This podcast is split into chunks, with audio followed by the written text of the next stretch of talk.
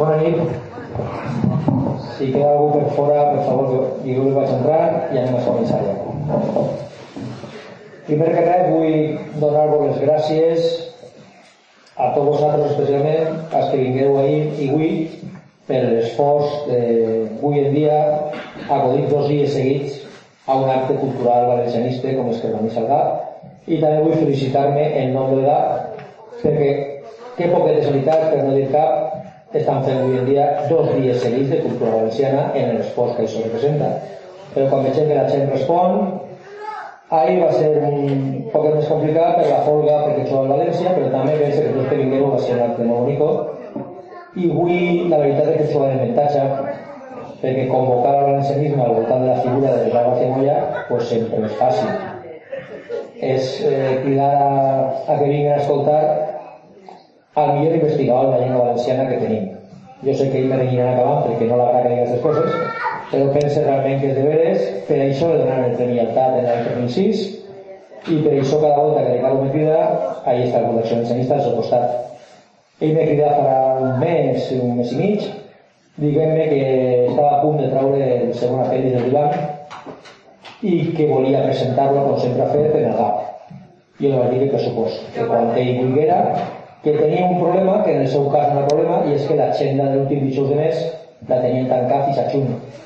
Però que, bueno, ell tenia por de que la gent no vinguera, no responguera, però jo vaig dir que no, que si venia ell i més a presentar el divan, que abans. I va triar este divendres, en el que ens havem reunit per a este acte. Quan ell me comentar de que havia acabat el divan, el segon apèndix, jo le vaig dir, le vaig intentar convèncer de que publicara l'editorial de Fundació Valencianista. I ho vas fer des de la convicció de que estem davant d'una obra fonamental, d'una obra decisiva que en el pas del temps serà d'obligada consulta com ho ha pogut ser en son dia el diccionari de Palfillana i no crec que s'exagera comparar-lo perquè realment qualsevol que avui en dia vulgui escriure i vulgui acostar-se a la llengua valenciana ho té que fer en el divan, en els tres divans acostat perquè n'hi ha tant d'embolir, tanta mentira, inclús dins del valencianisme, que ja no sabem moltes voltes si la paraula és, no és, que import. Jo, quan escric cançons, els artículos, sempre que fica al costat acudint, i n'hi ha paraules que o bé no ven el diccionari de RAC o bé no me fie al 100% del diccionari i com dic, si està el divan, perquè a més, com estava comentant, i tens d'on ve, on va aparèixer, no n'hi ha dubtes. És el diccionari definitiu de l'idioma valencià modern, com ell diu entonces, eh, para terminar, lo vaig a llegir lo que ja digué Ricardo García Moya en el 2005, 2006, quan publicà el primer divan, i que continua també l'actualitat. Ell, en la presentació d'aquest llibre, en la contraportar, dia el divan està pensat per a valencianistes lliures, els que tenen llibertat per escriure en valencià, no en català. El divan no, aprof no aprofitarà per supost als xiquets d'escola o als funcionaris que per imposició dels comissaris lingüístics a sols tenen el català com a llengua com ningú de vosaltres, ningú dels homes i dones del Club Nacionalista estem dins d'aquest sac que anomenava Ricardo, mos aprofita i molt. En tots vosaltres, Ricardo García Moreno.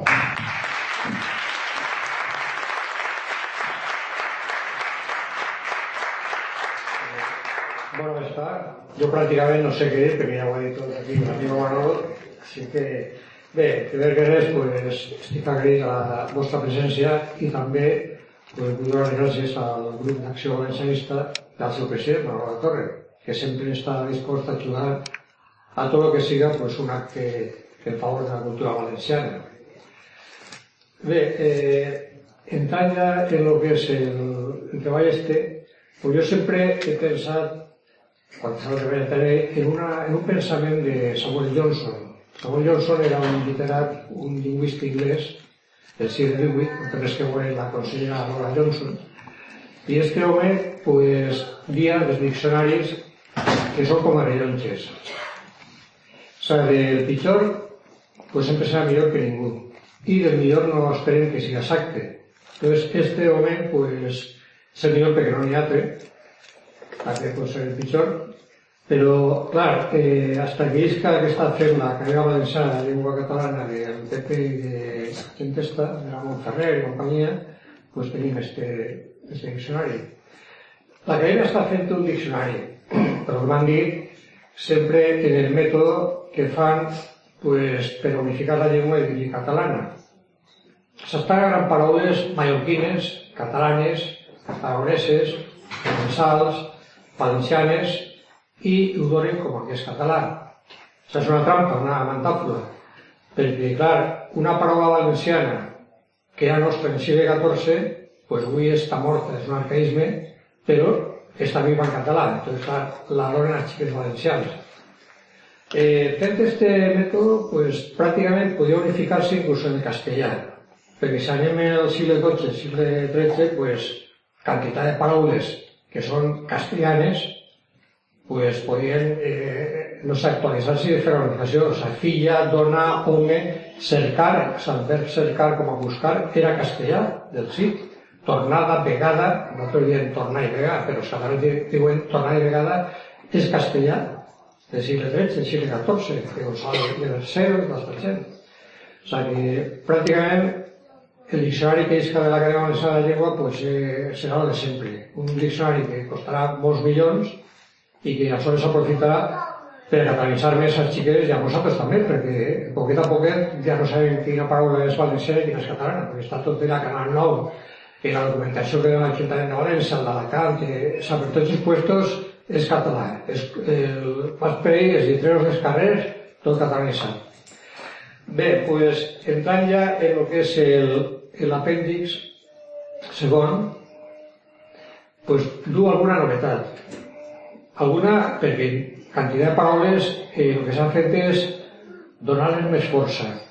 O sigui, vull dir que, per exemple, naturalea. Naturalea és la forma valenciana que tenim pues, dels clàssics.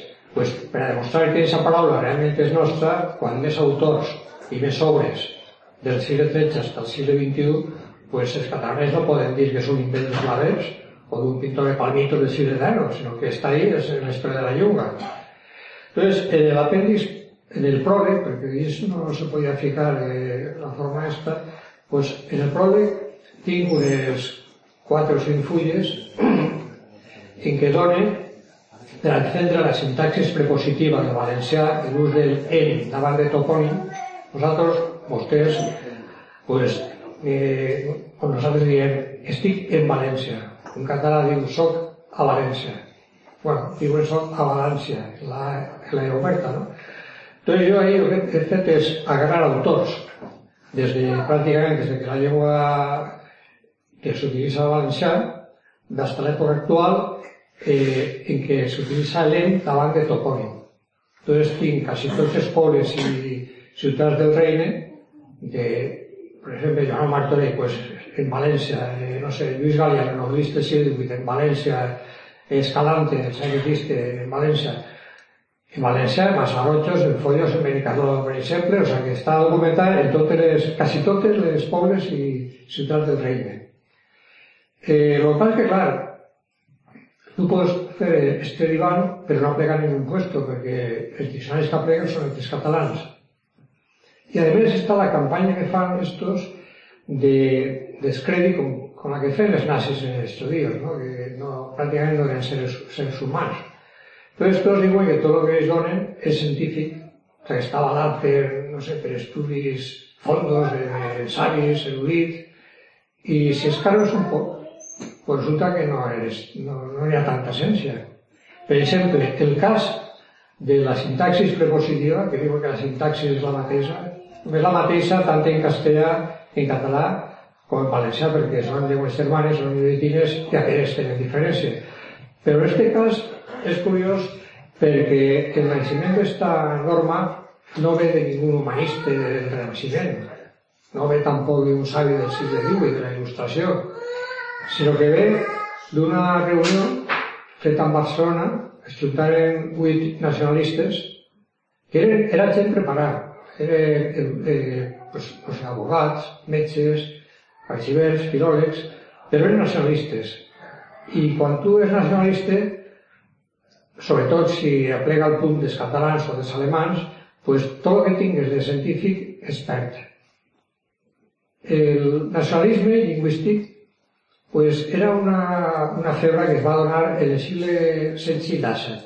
quan les potències europees es començaven pues, a apoderar-se de territoris en Àfrica, en, en Amèrica, pues la llengua era un vehículo ¿no? de l'expansió.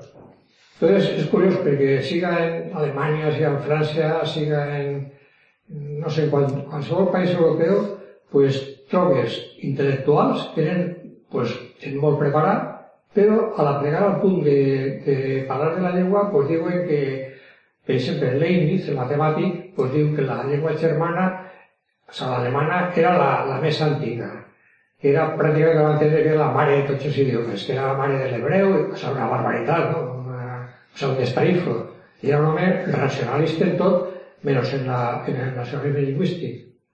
Entonces, eh, en esta reunió que es va fer en Barcelona va ser en 1861, si le daran, i era per a, pues, veure què normes agarraven per a la, per a la sintaxis, la morfologia, o sigui, la forma de les paraules, eh, el lèxic, i aquestes normes són les que, les que en acabant pues tingueren que adoptar els valencians porritos que anaven a concursar als Jocs Florals de Barcelona i mos dugueren així pues, quantitat de, de fem.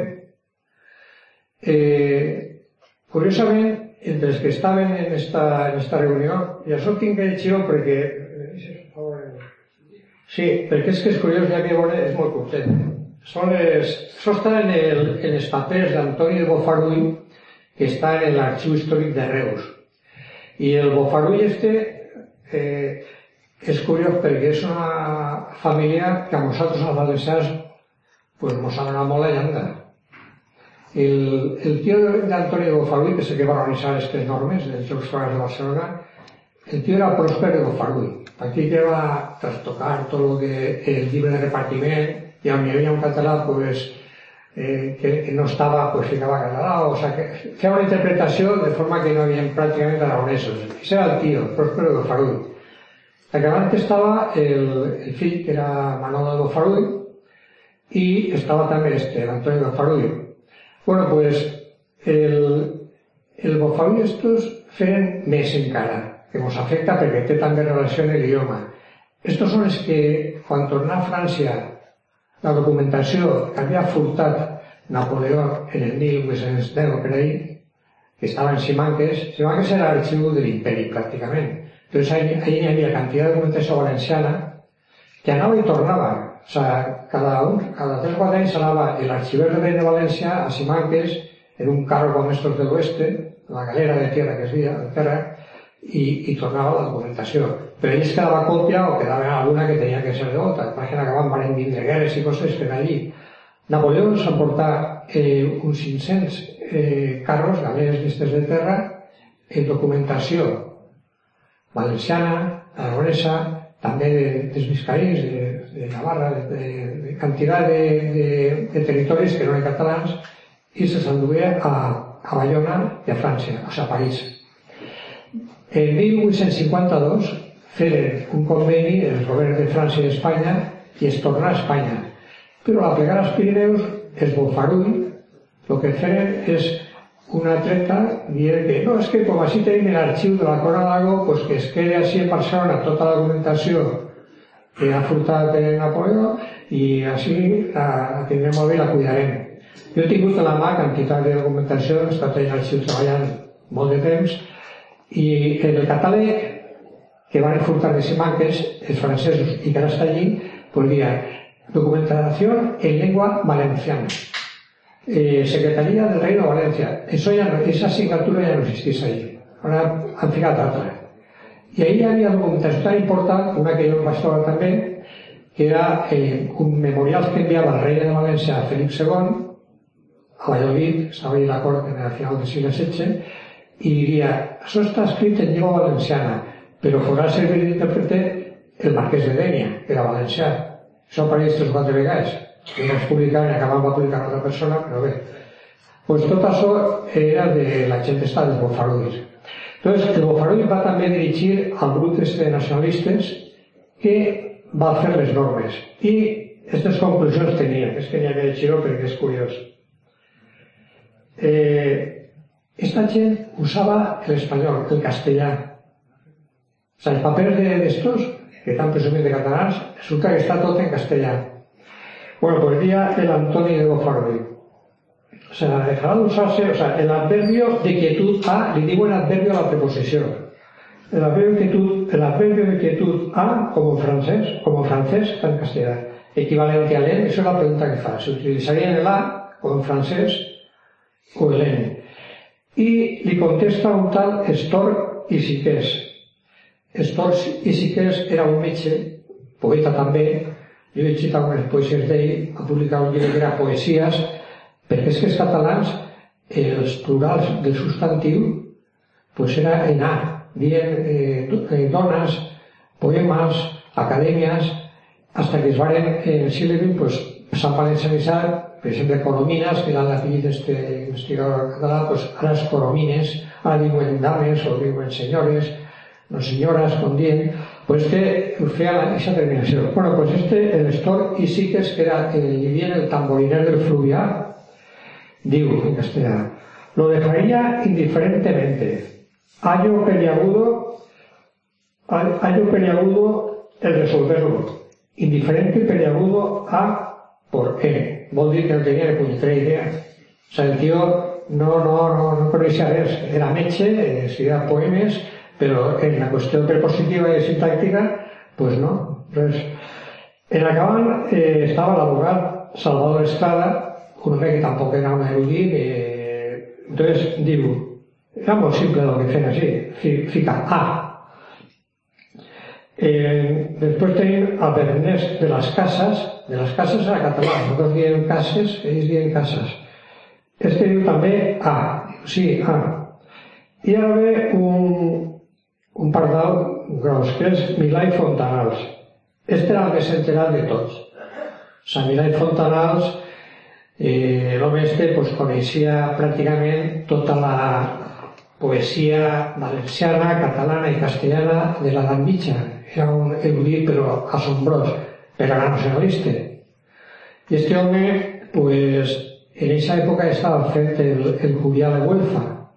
Julià de Huelfa és una novel·la de cavalleries feta per este senyor eh, per a poder tindre els catalans una novel·la equivalent al Tirano Blanc entonces, este home, el Milà i Fontanal, la va donar a conèixer pues, en 1876, però no va dir mai d'on l'havia treta, perquè no podia. I n'hi ha coses rares. Per exemple, trobes paraules que no existeixen en el segle XV, l'adjectiu glomerós. Glomerós no existeix en el segle XV. I n'hi ha més coses, per exemple, esto lo escribo en, en castellà, ¿no? algunes coses serias, ¿no? Pues el Curial es comença en castellà cuaderno primero, y acabante en català, de la mateixa mà, eh? con el cuaderno primero, y acabant punt. És com el penó de la conquista, que fica año 1238, eh, en castellà, y en números romanos, en números árabes que tenía ser romans. Bueno, pues este tío, eh, prácticamente, pues, eh, té, té coses... Eh, perquè en el 15 existia el equivalent a quadern, que era coder, en, en català antic, en el 15 és quadern, però este fica quaderno primero, en la mateixa mà, això és raríssim. Però té molt mala idea, perquè també que agarra, per a fer unitat de la llengua, que és el que ell volia, pues que agarra paraules que eren valencianes, com per exemple sombra. Sombra és valencià també, i apareix ja en Sant Vicent Ferrer. No apareix en català i te fica sombra o sombres. T'apareix el verb furtar, quan els catalans ho saben pràcticament, igual que els castellans el robar que apareix també rabosa, quan els catalans utilitzen guineu, no? O sigui, eh, a més, el Cubià juga pilota, era un entorn valencià. O sigui, hi ha quantitat de coses d'estes que realment pues, pareix que, que demostren que seria un autor valencià, però tots els protagonistes ningú diu res de, de valencià o de, que és que de València, perquè este el que volia era donar la idea de que els valencians es deien que eren catalans. O sigui l'home tenia molt mala idea, però estava molt preparat. O sigui home era realment... Bueno, hi ha molta, molta història referent al Curià de Huelfa, però ara no és el moment. Bueno, pues, què diu este? Este diu, eh, se puede usar en. En és más gramatical. O sigui que de moment el més preparat de Swift que feien les normes de jocs orals, este és partidari de l'en, com diem els valencians, i els clàssics, el, el Renaixement, els barrocs. En acaba amb un altre que també era molt enterat, que era Rubió Llocs, i diu, jo usaria l'en, i repetís, en. I més tard està Pons i Gallarza, que era un helenista, però que no tenia molta idea de lo que era la sintaxis de, del català ni del valencià, i diu, a, a, se la fica dos vegades.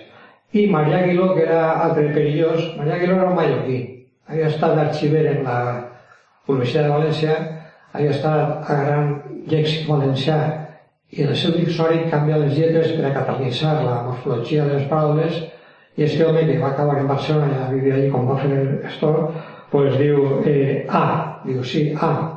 Entonces, clar, dels vuit que estiguen allí, pues dos allà van peliagudo el asunto, com dia este, el, el, el tamborinero de Fluvià, no tengo idea.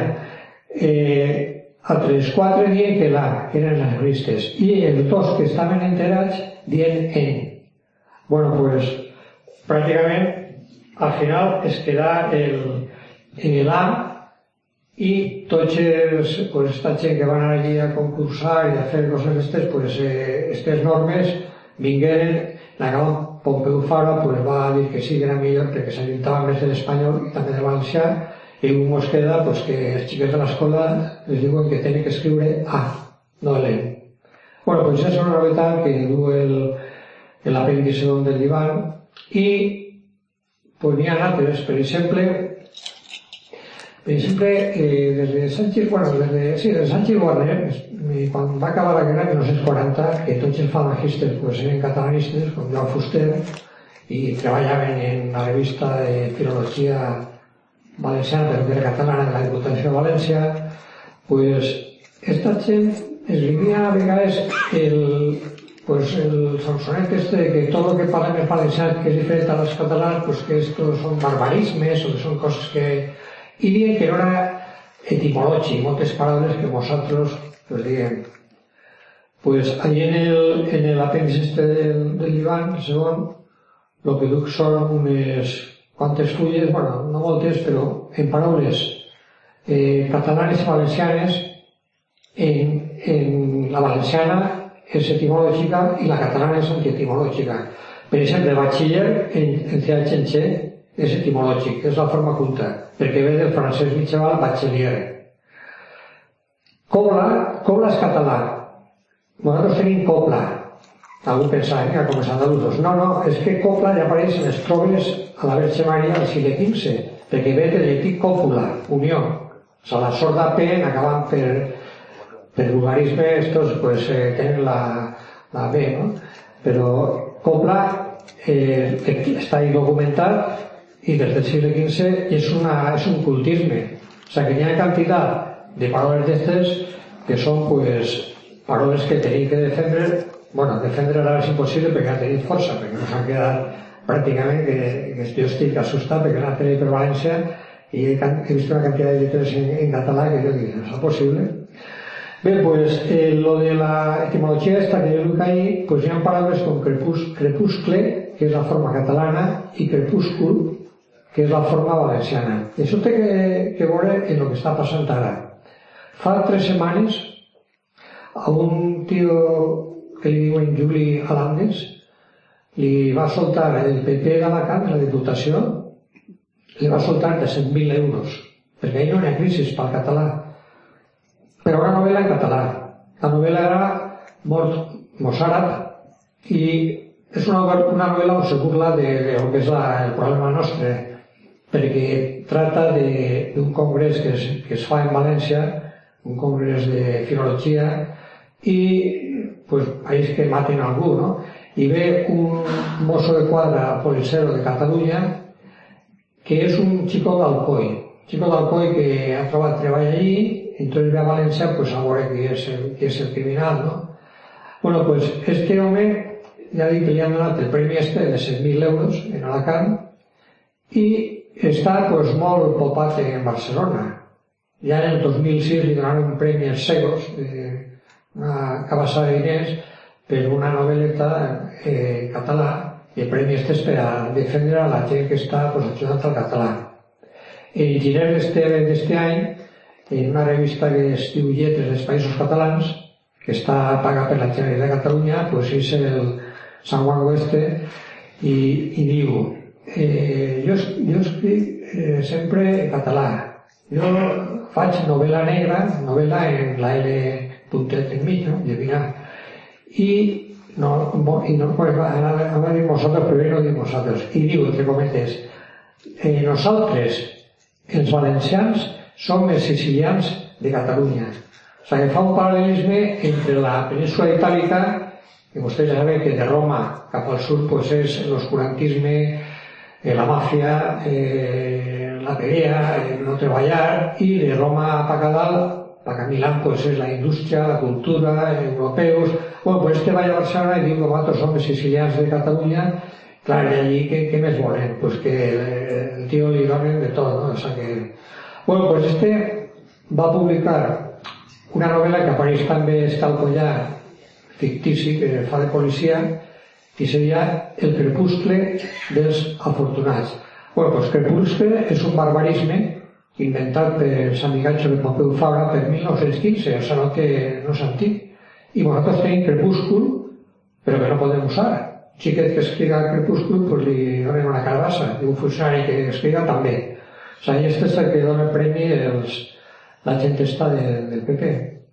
Bueno, pues és altra novetat del, del, de, de l'apèndix del divan. Eh, se pot xerrar moltíssim, però, però tampoc va estar a fer-ho, eh? O sigui, no s'assusten. Ni que anar a menjar cacauet i tramussos. Eh, els idiomes estan interrelacionats, això està clar. El que passa que casualment pues, del valencià apenes es parla de que tinga influència en altres llengües, però la té, per exemple, n'hi ha en mallorquí, segons el diccionari Alcover, o sigui, el diccionari català valencià ballar, pues, ahí n'hi ha una expressió en modisme que es parla dels cinc apòstols. O un apòstol és el dit, i els cinc serien, pues, quan no tens tenor, pues tens que usar la mà. Entonces, aquesta expressió diu que és mallorquina, però allà apareix documentat pues, un sigle, dos sigles abans en valencià. I en la lingüística sèria si una paraula o un modisme apareix documentat pues, dos sigles abans que en altra llengua, però lògica no és mallorquí, és valencià que ha passat a mallorquí, com ha passat moltes paraules també. O sigui que pràcticament no... no jo ho he trobat en una, una expressió en què és també lo de tenedors. Perquè és que lo de forquilla i forqueta, això és un castellanisme català. Forqueta i forquilla era castellà mitjaval. Encara que parezca raro, lo de forca, forca és també la, la F és castellans abans de que fora l'H. I forquilla i forqueta està en diccionari de la Reina Espanyola encara. Pues el català va agarrar pues en sí cert, perquè la gent no tenia ni tenedors o forquetes, que diuen els, els catalans. Eren els dits, o sigui que no havia, entonces, que menjar, pues en la mà. O sigui que això és el típic. Bueno, pues, eh, el mateix que ha passat amb el vi, pues, tenim també altres expressions que tenen... Són molt, és molt curiós. Per exemple, vostès hauran dit alguna vegada, quan han escoltat vete al cuerno en castellà. Vete al cuerno, quan està molt cabrejat. Bueno, pues resulta que en una, en una obreta de fa... Bueno, en castellà apareix molt tard. En castellà apareix la prosa de, de Don Benito Pérez Galdós, el escritor este de Canari, apareix al final del segle d'Ano, apareix per 1890 per ahí apareix un vete al cuerno, però no es troba ninguna documentació abans d'aquesta fetge, que és molt moderna. Entonces, eh, dos sigles abans, no sigle i mig, en un col·loqui de 1750, un col·loqui curiós perquè és entre el vol dels carincers de València i el lleó d'Almenara, doncs el, el vol, en un moment que està molt enfadat, li diu al lleó, vés a la venta del cuerno. El cuerno és un lletinisme, en vez de corno, del lletí corno també es diu, la banda de banya, ¿no? Entonces, en lo de estar a a la venta del cuerno, pues resulta que en la llengua hi un procés, un recurs o un, un fenomen que, que es diu elipsis. L'elipsis és caiguda d'una paraula que no té interès per a transmitir el missatge. Entonces, vester a la venta del cuerno, pues la veritat és que lo de venta pues pediria perquè no tenia interès. Ves que al cuerno pareix que era més contundent. Però és que jo he trobat la país que és el que és l'origen. En el perillós camí que hi havia del rei de València, de València a Saragossa, entre pràcticament Calamocha i Saragossa hi havia una venta del cuerno i per ahí tenien que passar els valencians. Estava enmig del camí i en hivern o en, o en quan estava ploguent eh, i no havia pràcticament seguretat perquè estava ple de, de lladres entonces clar, vés a la venta del cuerno pues posiblement havia, hauria passat algo hi havia molta inseguretat eh, si llitges documents de seguretat pues, te trobes coses que, que ara no és que no te les creus si no està documentat hi ha processos de la Inquisició per exemple vostès han vist millor hasta una película de esta del siglo, o sea, que trata temes del siglo de este, pues que a, a millor estàu menjant-se pues, una botifarra, no sé, perquè, o que siga un chorizo, no? per castellano. Y está, va a pegar un mos y digo, por el que va dentro. Bueno, pues resulta que es van donar eh, procesos en que havia gent d'esta que agarrava, com els, els que estaven penjats es quedaven fora del poble, però hi havia gent que agarrava carn despenjats per a fer botifares o fer coses d'estes. Bueno, pues això està documentat, ho ha vist en l'Arxiu Històric Nacional i és molt conegut, o sigui que eh, barbaritats d'estes. Bueno, pues ves que la venta del cuerno, jo no sé què hauria passat en aquesta venta del cuerno, sé que ara queden uns pilars en què apareix en llatí amén, acaben tres números, apareixen alguns jeroglífics ahí, però no sé què passaria. Però la veritat és que estado de vete, la, vete al cuerno, vete a la venta del cuerno que es troba sigle i més antic en valencià, doncs possiblement és un prestat de la llengua valenciana al castellà. També tenim prestat eh, del, pues, del castellà al valencià, com és lògic. Per exemple, això ho vaig publicar, no sé, ho vaig enterar vostès, però és, és un poc de rotllo, però vaig explicar un de paraules, no s'enteraran. Per exemple, a la de València en lo de una Valencia, eh, en el semantisme, el significat de Amèrica, que conserven semantismes o significats de temps de Cervantes, per exemple, Julio Cortázar, que és un novel·lista sud-americà, bueno, amorjà, este va publicar Rayuela en 1963 i en un, en un párrafo diu, un párrafo diu, eh, no, sé, no seas imbécil, estàs a, o, eh, o estàs en alguna de València. O sigui que fa una similitud entre estar poc mal del cap i estar a la lluna de València. Segur que no s'entera de res. Doncs clar, la primera vegada que apareix, que se sàpia, és en un escritor sevillà, crec que era un retorn, que publicava en 1603 en Madrid un llibre, un llibre que era moralitzat, no? Però ell apareix el cas de un que va actuar en uns, uns filopos i li deixen sense blanca. I diu, li van deixar, bueno, le van, le van dejar sense blanca eh, alguna de València. O sigui, ja té un significat que és com que és tonto. Clar, eh, es troben més, més casos d'estos, no? de, de, equivalent a innocent, a, però el que no té cap de, de fonament és el que es diu a vegades que els, els moros, quan se va fer l'expulsió en 1609, pues, quedaren en les platges de València esperant a una València que tornaran els, els, les naus d'Àfrica per a, perquè és que està documentat pues, un decenni més, més anterior. O sigui que lo de quedar-se fora de les portes de, de València, quan, al, al toc d'oració, per la inseguretat que hi havia, pues, els viatgers quedaven fora, les portes que no pegava abans de que tancaren. Però és que totes les ciutats d'Espanya i d'Europa tenien muralles i tancaven les portes perquè no se podia fiar que, que entraren per ahí no sé què podia passar. ¿no? Entonces, claro, ¿qué sería la luna de Valencia y no la de Burgos, por ejemplo, la de Murcia, la de altre puesto? Pues n'hi ha, ha una explicació. Resulta que quan se va crear el primer, el primer psiquiàtric del món, que va ser en València, padre Jofre, Jofre, pues va ser una sorpresa per a tota Europa. Bueno, la gent que viatjava, que entonces València pues, era una, la ciutat més gran d'Espanya, com va dir l'alemà, eh, alemà que va vindre així de Munster, que va estar en el segle XV, pues, la gent que veia a València pues, veia per ahí el manicomi este i estava, era sorprenguda perquè és que el que estava mal del cap, el que feien era pues moria de, fam o, de pedrades per el carrer, el, si tenia diners el tancaven en una celda, com a Juana la Loca, i ahí pues, passava la vida. Pues en València es va fer un edifici i ahí pues, alimentaven, donaven menjar i tenien per almenys pues, on, o guarir-se de la pluja o de fora, no? Entonces, els estrangers que venien a València es quedaven sorprenguts i tornaven pues, a millor a Itàlia, a Alemanya o fora, i en che, hi ha una ciutat en Espanya, o la Corona d'Aragó, el Reina de València, que els locos es tenen ahí, en, en gàbies o que sea, però es donen de menjar i tal. Era molt raro. I això, pues, jo eh, pràcticament ho havia pensat, perquè sempre que iba a, a lo de loco, a lo de...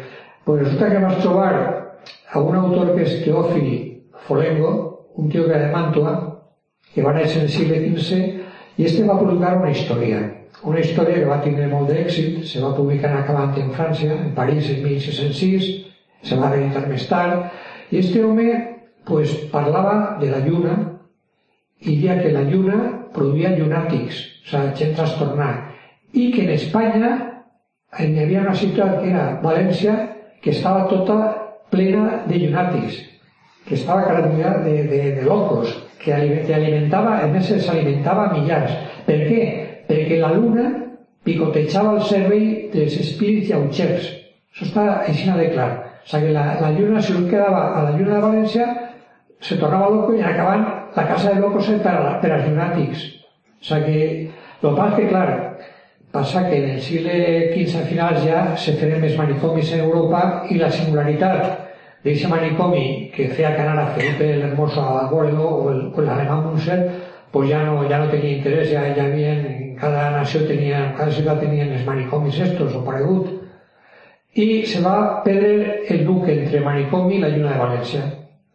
Entonces, claro, la gent no esperaba. Góngora, en el siglo XVII, decía, pues ¿qué tiene la luna de Valencia que no tenga la de Salamanca? Claro, y daban voltes y voltes, pero ya no, ningú s'ha recordat de ese significado. Bueno, pues això és lo de pràcticament les coses de la interrelació entre idiomes, però que pràcticament pues, n'hi ha, ha molt. Se pot parlar de, també de paraules rares que a millor vostès saben l'origen, no, no sé, tampoc me, pues m'ha trencat el cap. Per exemple, de tisparins. Tisparins no sabia el que era, bueno, és el, el zapatero, este, el insecte este que va per, per l'aigua, les pates llargues, pues en valencià és tisparins, està documentat així. O sigui que n'hi ha també pues, noms, per exemple, que jo tampoc sabia el que era, que és el tirutil, que no sona valencià, però és que està ahí. En el mercat de València, en el segle XVIII, es, ven, es venia el tirutil, que era una, una herba que ara jo sé quina és, és el castellà colleja, i el català collissos, que és com escriure, i jo quan la trobo per ahí la vaig agarrar perquè diu que està molt bona. Bueno, pues també està documentat Sí, ah, tú la conoces, ¿no? Pues para que yo no sabía. Yo, yo, este, este, bueno, es que en cuestión de vegetales y plantes este, pues, bueno, pues eh, pràcticament podíem parlar de, per exemple, de Pepitoria, que està parlant ja de menjar, que està prohibit en valencià, però resulta que és valencià, però que no és un castellanisme. La, els catalans pensen que ve de Pepita, que també és valencià Pepita, perquè és un llatinisme o sea, no ve de, no ve de Pepita, ve de, de un altre origen. Bueno, els catalans diuen que tenim que dir escalduns. Eh, la un pollastre en pepitòria que està molt bo, pues se ve que dir pollastre, pollastre és una paraula valenciana, eh, que apareix en Sire 14 en la, en, per Prot d'Oriola, en el curso de moros de Granada, i no sé, un senyor diu, pues han dut uns pollastres, acabant d'aparèixer en Catalunya dos sigles més tard. Bueno, pues els escalduns este és una paraula desconeguda en valencià. És una paraula del segle de 1800 catalana. Nosaltres tenim en Vitoria pues, documentar en literatura, eh, per exemple, en Morlà, que era un poeta del segle XVII, el pare Mulet, que era altre poeta sarcàstic molt bo, i mos ve de, del flamenc, del francès flamenc, de l'època en què les tropes de l'imperi pues, estaven, eh, tot el sud d'Itàlia era, de la corona d'Aragó, d'Espanya pràcticament. Entonces, el ambiente que hay ahí, els valencians no tenim ni idea. I jo me vaig quedar de pedra, ¿no? De, de, al llegir a Torres Navarro, que era un extremeño que, que estava treballant per, bueno, treballant, era un poeta pràcticament i com dit de, de, de Smelchi, del papa X, este home va escriure un munt de, de comèdies i en elles pues, hi ha, per exemple, la Tilelaria, que és una, una comedieta en què es desenvolpa per, per lo que són les cuines dels palaus de Roma. Pues hi ha una cuina que és la del palau de, de, del valencià Vic, i era on les tropes papals se reclutaven. Quan feia falta per anar a atacar a Florència o fora, pues anaven al, al, al Palau de l'Ambaixador, o sigui, el valencià Vic, i ahí, pues, bueno, pues en esa cuina, la cometa de desarrolla, i n'hi ha alemans, alemans de les tropes de Carlos Gil, eh, valencians. Algú que és viscaí, com se deia en aquella època, n'hi ha, bueno, italians, i ell pues, n'hi ha una mescolança de llengües perquè és que Torres Narro fica en valencià, però a més ho diu que en valencià, en italià, en llatí, i ahí apareix lo de Pepitoria que ve de Petit Wall, o sea, de la pequeña o xicoteta oca. O sea, no ve del castellà, és simplement pues, un, un galicisme de les tropes estes que, que venien. Bueno, ja no vaig, això no és una conferència que era presentació d'un llibre, no anem així a estar la nit i... Eh, per últim, pues, pràcticament el que tenia que és que nosaltres tenim un enemic molt gran en el caràcter nostre i en el que diran de nosaltres, que a vegades sempre el pensem abans de dir una paraula. Per exemple, nosaltres tenim des de l'origen de la llengua el verb canviar i el postverbal de canviar, que és el substantiu canvi pues és en Villarreal, en B. Des de sempre, perquè ve de lletí canviare. N'hi ha una institució valenciana hi havia que era la taula de canvi. La taula de canvi era l'admiració d'Europa perquè era l'anticipació de les lletres de canvi, dels bancs, i en tota la documentació que vostès poden trobar per qualsevol lloc apareix lletra de canvi en B. Bueno, pues, en 1915, el Pompeu Fabra, al poder, tota la gent està perquè per ahir per Mallorca alguns pronunciaven en V, Villarreal, i en canvi, pues resulta que per alimentar-se de l'espanyol i del valencià, pues van canviar i van ficar en V en lloc d'en B. Però resulta que nosaltres sempre en B tota la documentació, o sigui, des de Frantoni Canals, quan escriu les seues obres, no? en 1395, eh, Joan Martorell, pot aparèixer en algun manuscrit, però és, són les faltes com les que jo he trobat així ja, que apareixen a sense on té que haver, però és que sempre passa, ja he escrit algun llibre, algun article, veurà que sempre hi ha per allà, però no té a mi, com no té, ho fa una persona sola, pues al final te canses. Pues, eh, trobes lo de canviar i canvi és en Villarreal. Però és que és d'hasta fa poquet, en el llibre de Fogueres d'Alacant, en, en tot, en qualsevol autor, siga en, la, en no sé, la documentació de la Cancilleria Real, siga en els sermons de Sant Vicent Ferrer, siga, és canviar en B. Bueno, pues resulta que estos tíos van a canviar els, estos, els col·laboracionistes ho acceptaren escriure en V, i resulta que vosaltres, per, perquè són pues, parolis, pues, jo també ho feia, eh, hasta que vaig donar-me compte, de, però per què tinc que adoptar jo una V ahí quan en valencià s'ha escrit sempre en B forma culta, i a més el subjetivisme és etimològicament més... Vale, que els catalanistes ho han fet simplement per alimentar-se. És com els, eh, les englantines, que encara crec que donen la pena. Englantina no és una paraula valenciana, és una paraula que és pues, provençal i la gran estos, la pandilla esta del, del tamboriner del Fluvià, que era este, l'Estoqui, l'Estoqui, sí que és este, o el gaitero de Obregat, era l'altre era d'allà i el, cobre, el cobretats. Bueno, lo que siga, son molts, son molt raros, no són catalans. Bueno, pues són estos els que han canviat, han catalanitzat aquestes paraules, és com lo de Pairal. Que lo de Pairal, un amic que està així sentat, pues me va dir, sí, eso de Pairal, ¿qué collons és? I jo dic, pues Pairal, pues es que, es que Pairal no és valencià, però vas a Citagües, per exemple, Citagües, no? I Citagües, pues la gent la creu Pairal, i se queda en el cau la baba. Resulta que no és valencià, Pairal. Vosaltres, a veure, en castellà com se diu? Se diu padre, no? En valencià se diu pare, i en occità se diu paire. Entonces, de paire i maire, pues de paire ve pairal. i Pairal no van agregar textos apareix en català Frutat als Provençals, van occitans, pues, pràcticament en el segle d'Ano, i en el segle XX, pues, tota la femera esta de catalans ho duen així. I ja la gent, pues, pairal, ui, quin misteri, quina paraula més, oh, això n'hi ha que dir-ho. I la gent ho solta i, i ja, pues, pareix que soltes una barbaritat estes i te quedes com que estàs per damunt de... Perquè l'altre se queda, com no tenir informació, perquè no tenir informació pràcticament, perquè cada un està en el seu treball, un té que estar pues no se té que anar a vendre al mercat, té que estar en l'oficina, pues no tenim temps d'estar pues mirant cada parauleta si és cultisme o si és una merda que mos ha dut els catalanes, com passa quantitat de vegades, com el crepuscle este del tio este que li ha el premi en Alacant. O sigui que, bueno, n'hi ha moltes coses aquestes, però tampoc tenim que amargar-la ja la nit, i si no, que anem a deixar-ho ja i anem a echar cacau i tamussos. Eh? O sigui que, por res més, o sigui se podia parlar de quantitat de coses d'estes, però, però pa què? O sigui ja tenen ahí la pel·li segon i ja pues pràcticament ho deixem ja, no? O sigui,